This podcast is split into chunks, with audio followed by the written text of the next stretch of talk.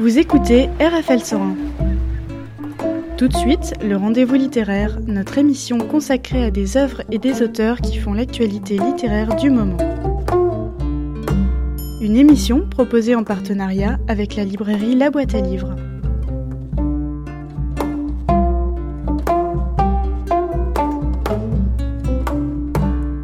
Racontez l'art. Bonsoir, nous sommes ravis d'être en compagnie de Karine Doubliski et Adam Biro.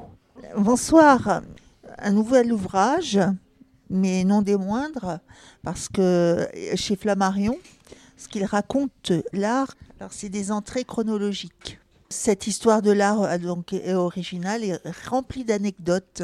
Oui, avec ce volume, nous nous arrêtons aux années 1970, donc avant le postmoderne en quelque sorte.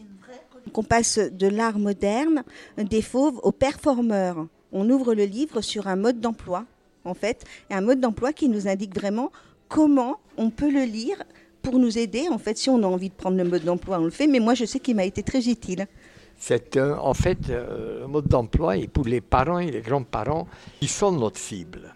C'est pas un livre d'enfants, on ne parle pas aux enfants, on parle aux adultes qui transmettent ensuite ce que nous racontons aux enfants. Ouvert aux parents ou aux non, aux non-parents, c'est-à-dire aux adultes qui n'ont pas d'enfants, pour se remémorer les, les structures de l'art. Oui, se remémorer et puis même connaître, hein, parce que quand on ouvre le livre, on peut, enfin, ce qui est intéressant, c'est qu'on peut l'ouvrir à n'importe quelle page et on peut l'ouvrir comme ça au milieu et puis euh, se dire tiens, aujourd'hui, je vais rencontrer un artiste que je ne connais pas, je vais aller dans une époque que je ne connais pas et euh, je vais découvrir comme ça, par hasard.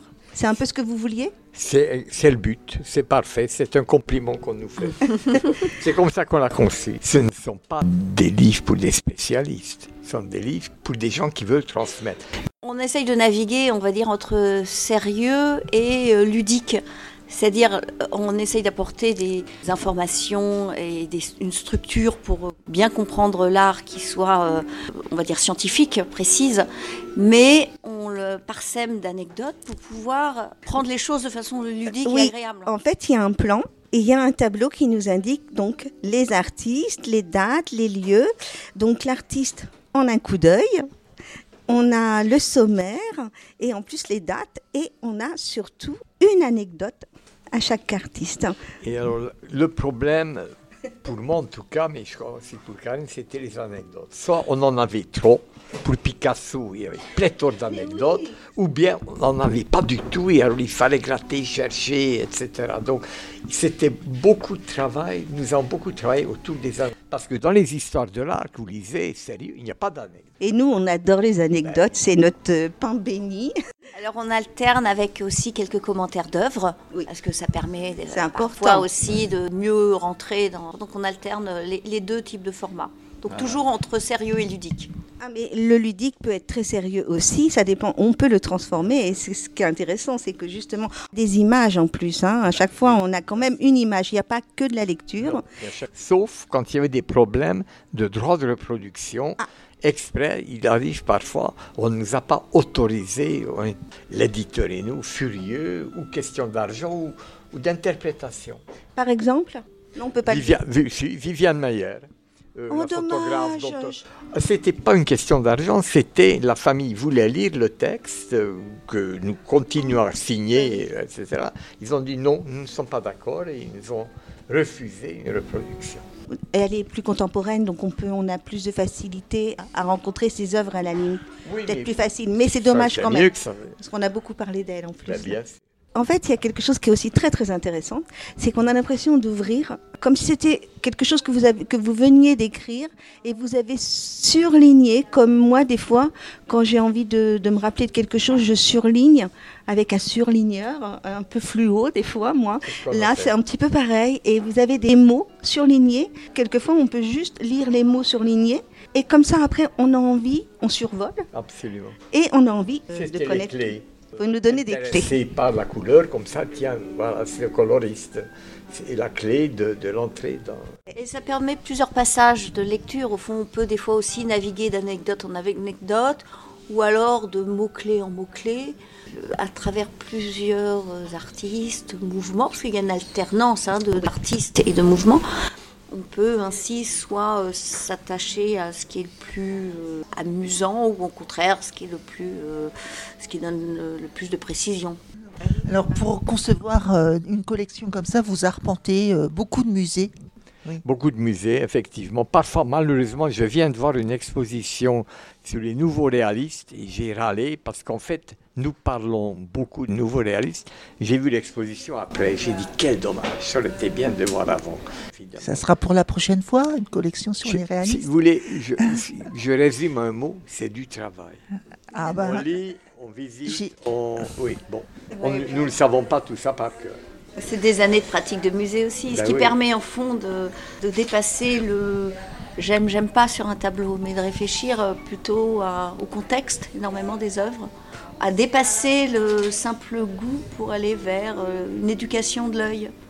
Donc c'était ça qu'on essayait de retranscrire. Oui, je comprends, euh, d'autant plus que nous, en fait, on fait, on fait souvent ça. Quand on fait un travail sur un, un livre, Karine, vous, vous venez d'un milieu complètement différent. Vous venez d'un milieu très, très, très scientifique. Oui, euh, j'ai fait des études scientifiques euh, au départ et puis après j'ai j'ai fait en fait un, un PhD en histoire de l'art aux États-Unis, sur le tard on va dire.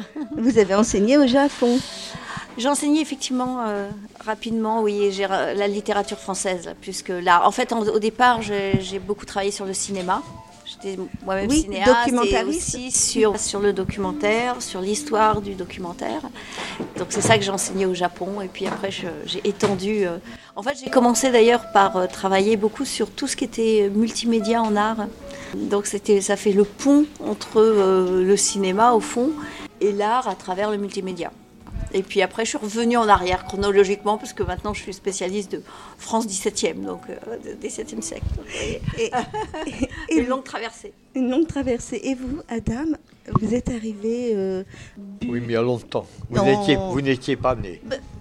Je suis arrivé en 56. en 56. Oui, et, euh, j'étais, enfin, j'ai fait des études de- de- d'histoire, de, d'histoire de l'art et de philo, et après, euh, j'étais éditeur de livres d'art toute ma vie. Toute D'abord, votre- là, vous avez- euh, Je n'ai jamais rien fait d'autre. D'abord en Suisse, dans un, chez un très bon éditeur qui s'appelait l'Office du Livre, qui était excellent, qui n'existe malheureusement plus, qui n'est plus qu'un diffuseur. Et ensuite à Paris, euh, j'ai dirigé les éditions Philippe Aki, qui n'existe plus non plus, mais c'était le groupe Philippe Aki qui existe, qui est un très gros groupe de presse, qui avait une maison d'édition que, que j'ai créée et que j'ai dirigée. Et ensuite, euh, chez Flammarion, euh, département livre d'art, pendant euh, huit ans, je crois, que j'ai dirigé. Et ensuite, j'ai monté ma propre maison de, de livres d'art qui portait mon nom. Tout simplement. Puis maintenant, je suis retraité et je peux ne rien faire. Enfin, là, on peut dire que ce Non, livre, c'est- pas, c'est une blague. voilà, c'est une- blague. On peut dire ça. Non, parce non. que je suis sûre qu'il y a le projet pour ce- pour Ah le oui. livre suivant, Mais et bien puis même sûr. peut-être d'autres. Ah oui, euh, oui, absolument. Avec plein d'anecdotes. hein. Oui, oui, Donc il y a puis, beaucoup de recherches et beaucoup de travail. Absolument. Est-ce que ça vous inspire euh, vos lieux de vie à chacun? Bah, moi, moi, j'ai la chance d'habiter dans un prieuré Renaissance, donc euh, oui. Mais on va faire un numéro sur l'architecture après, donc ça sera encore plus inspirant au niveau d'architecture. Non, parce que j'habite donc euh, dans une ferme à à Beaumont-Village, euh, près de mon trésor. Je ne peux pas dire que ça m'inspire beaucoup pour l'histoire de l'art, non. Euh, et j'ai des tableaux, ah oui, moi, évidemment. j'ai- Faut pas et trop puis- le dire. Et puis à Paris, j'habite dans le sentier. Alors Ah. oui, mais ça, oui, effectivement, en face de moi, par exemple, il y a euh, un immeuble classé avec des, euh, des statuettes égyptiennes, euh, des, des têtes égyptiennes. L'immeuble date de 1798. C'est un couvent et qui est, qui est magnifique. C'est Place du Caire et c'était le moment de, euh, de, de- de- de l'égyptomanie puisque c'est le moment de, la campagne d'Égypte de Napoléon. Donc cet immeuble totalement égyptien date de la fin du 18e. Mais enfin, je ne peux pas dire que ça m'inspire pour, Si, la ça- moderne. pour la moderne. Non, peut-être pas, mais en fait, on- ce que je veux dire, c'est que euh, quelque part, quand on est attiré par l'art, on a un autre œil sur tout ce qui nous Ah, entoure. mais c'est évident. Je- je- J'aime la ville et je, je suis attiré par l'art. Voilà, vous l'avez dit. Je vais retenir cette formule. Depuis toujours. J'étais éditeur livre d'art. Je, Et l'enfance alors? Euh, euh, Qu'est-ce que vous aviez j'avais un, un oncle qui était peintre, Voilà. effectivement. Et avec mon- et mes parents, j'allais au musée. Mais bon, c'est. Moi, je voulais, je voulais pas être éditeur d'art, je voulais être euh, écrivain. Mon Écrire rêve. et aussi écrire des romans. Oui, oui, écrivain, voilà. Je voulais Des être nouvelles. écrivain, mais bon, comme Voilà. j'ai changé de langue, ben, j'ai... Mais enfin, là, j'écris. J'ai. Vous écrivez dans quelle langue? En français, évidemment. Ah. Je suis là depuis. Mes enfants sont nés en France, ma femme. Enfin bref, je, je vis dans un. Depuis Avec- 64 ans dans un environnement français, donc évidemment, c'est ma langue. Avec un accent, un petit accent. Ah su- oui. C'est rigolo parce que Oui, l'accent, oui, il est aussi suisse. Oui, un peu, oui, je sais, je sais. C'est dans le cerveau que ça se passe, c'est pas dans la bouche. Quand on a survolé euh, ce livre, on a retenu des anecdotes qui nous ont plu. On s'est dit, on va toutes les deux, chacune, raconter l'anecdote qui nous a plu. C'était notre but. Voilà. Le but est atteint. Alors moi, je vais commencer par Marie Laurencin, la muse d'Apollinaire. Alors je vais lire l'anecdote, hein, parce qu'il y avait Marie et Gabrielle, et toutes deux travaillent au costume des ballets russes de Diaghilev. Chanel demande à Laurencin de la peindre, mais une fois le portrait achevé, elle le refuse. Alors était-il trop triste pour elle, euh, pour qu'elle s'y reconnaisse? C'est le portrait de Mademoiselle Chanel de 1923. Alors, je vous signale qu'au musée de Montmartre, actuellement, il y a une exposition sur la première maîtresse de Picasso, Fernande Olivier, et le bateau Lavoir. Il y a des tableaux de Marie Laurencin, des tableaux qu'on n'a jamais vus. Magnifique exposition, mais euh, autour, de- évidemment, Fernande Olivier, mais aussi Marie Laurencin. Des, des- des portraits euh, toujours Portraits. tout, Ah. tout roses ou euh, Oh, toujours dans son de style. toutes sortes, et aussi des débuts, puisque bon, le bateau Lavoir, Apollinaire y allait. Apollinaire, ouais. Marie Laurencin allait à la- à- Mhm. à- au bateau Lavoir, puisque Picasso y était, Marc Jacobi y était, etc. Donc, il y a des, des œuvres de Marie Laurencin. Très belle époque. Puis après, il y a Suzanne Valandon, parce que c'est un arrêt du tram. Qui était cette dame Alors, elle commence. Le Oui, problème des femmes, on s'en souvient comme la mère du trio. oui. Oh, plus que ça, c'est très bon. Je crois même qu'elle est meilleure peintre que son fils. C'est mon avis Mais personnel. c'est vrai qu'on dit pas. souvent, c'est Au bateau Lavoir, Ah bah on, on visite son atelier. du Et on visite- oui, voilà. Oui, et trapéziste Voilà. à Montmartre. hein. Bah oui. C'est euh, la femme au bas blanc en 1924. Oui, c'est la même époque. hein. Quelle époque J'avais souligné, non, page 153, une anecdote. Non, c'est un homme. C'était Jean Fautrier. Et l'anecdote, c'était l'odeur de l'art. J'aime beaucoup cette anecdote, elle m'a beaucoup plu. À la Biennale de Venise, en 1960, Fautrier dit à l'expressionniste abstrait américain Franz Klein que sa peinture pue. En guise de réponse, il reçoit une gifle. Et alors, ces anecdotes, elles sont. enfin, c'est vrai comment voulez-vous qu'on n'ait pas envie de connaître l'artiste après? Enfin, moi, je ne le connaissais pas. Foutrier, important. Beaucoup avec la matière, Ah oui, euh, assez proche de l'art brut. Euh, quand euh, après-guerre, on cherche à dépasser le figuratif. Donc comment dépasser le figuratif? Et après-guerre, euh, Fautrier, dans sa grande mouvance de l'art informel, propose un travail vraiment impressionnant avec la matière. hein. C'est une des voies pour, pour renouveler, l'art renouveler le figuratif. grand résistant. Série qui s'appelle Les Otages, magnifique, qui- était tout de suite après la guerre. euh, donc aussi un rôle politique et artistique. Souvent, les artistes euh, ont, ont eu un rôle euh, politique important, des influences aussi. Pas forcément résistant, il y, a beaucoup, il y avait du collabo aussi, enfin moi de... de- Oui, comme, comme- comme mais ils, av- qui. ils avaient un rôle. Ils avaient, Après, ils ils avaient des opinions. Oui. oui, oui. Nicolas de Staël, lui, venait de Saint-Pétersbourg, mais euh, il a fini sa vie à Antibes. Et, Mal, euh, mal fini d'ailleurs. non, ben oui, parce que le suicide. Oui, alors euh, bien qu'il pratique une peinture lumineuse, ça c'est souligné, comme le concert, hein, euh, en 1955, il reste néanmoins angoissé et finit par se suicider. Ça, c'est pas l'anecdote. L'anecdote, c'était le baron Nikolai Vlamirovitch mais oui, il porte bien son nom, von Holstein, et connaît une enfance dorée au sein d'une famille proche du tsar Nicolas II. Son père est général, sa mère appartient à la noblesse russe. Le couple habite dans un hôtel particulier fastueux et en avril 45, le peintre Nicolas de Staël et sa famille vivent en France dans la misère. Dans une petite pièce. Eh oui. Mais ce que nous n'avons pas ajouté, c'est qu'elle est parente de Madame de Staël. Il est parent de Madame de Staël. C'est la même famille. On a un livre entier à découvrir qui est magnifique. Enfin, en fait, on, on- on ne peut que... euh, Quand on commence à rentrer dans le, dans le livre, en fait, on a du mal à en sortir parce qu'une anecdote, on, a- on appelle une autre. C'est-à-dire qu'on a envie d'une d'une autre anecdote. Non, non, mais parce qu'on ne va pas passer euh, outre de Olivier Debré. Est-ce que vous avez vu le CCCOD, euh, le Centre d'art Ah contemporain oui, et puis je l'ai bien connu, Olivier Debré. J'ai pu vivre avec lui. Oui, alors vous savez qu'on fête son centenaire parce qu'il est de naissance en 1920. Quelle barbe Ça me- Tout d'un coup, je me dis, je vieillis. Ah bon, il aura 100 ans, Olivier Longue traversée gris-bleu de Loire en 1976. Nous étions, euh, je ne veux pas dire amis, on était très proches, oui. Je le voyais souvent. Je venais le voir dans son château. euh, oui, oui. J'ai publié deux ou trois livres avec lui. Il adorait les livres. une anecdote, si vous voulez. On a, fait un, bouquin très beau avec un texte de Bernard Noël. Et le livre a paru. Deux mois après, il est venu me voir en disant Adam, j'aimerais faire un livre. J'ai dit Olivier, on vient d'en publier un. Attends un peu. Il m'a dit Mais tu te rends pas compte J'ai dit Comment je me rends pas compte Mais tu peux pas connaître l'importance du livre. J'ai dit Je suis éditeur, tu peux pas comprendre. Et je me suis, j'ai réfléchi. Il a dit J'ai dit Mais tu es un peintre très connu. Il dit Oui, mais un livre, c'est autre chose. C'est vrai. C'est pas du tout la même chose. Il a complètement raison. Enfin, Dans ce qu'il a dit, je, moi, j'approuve complètement. Ah, Il voulait, euh, il rêvait d'un musée euh, de l'écriture, Exact. Des écritures de toutes les époques et de tous les pays. Et ce musée n'a malheureusement jamais vu le jour.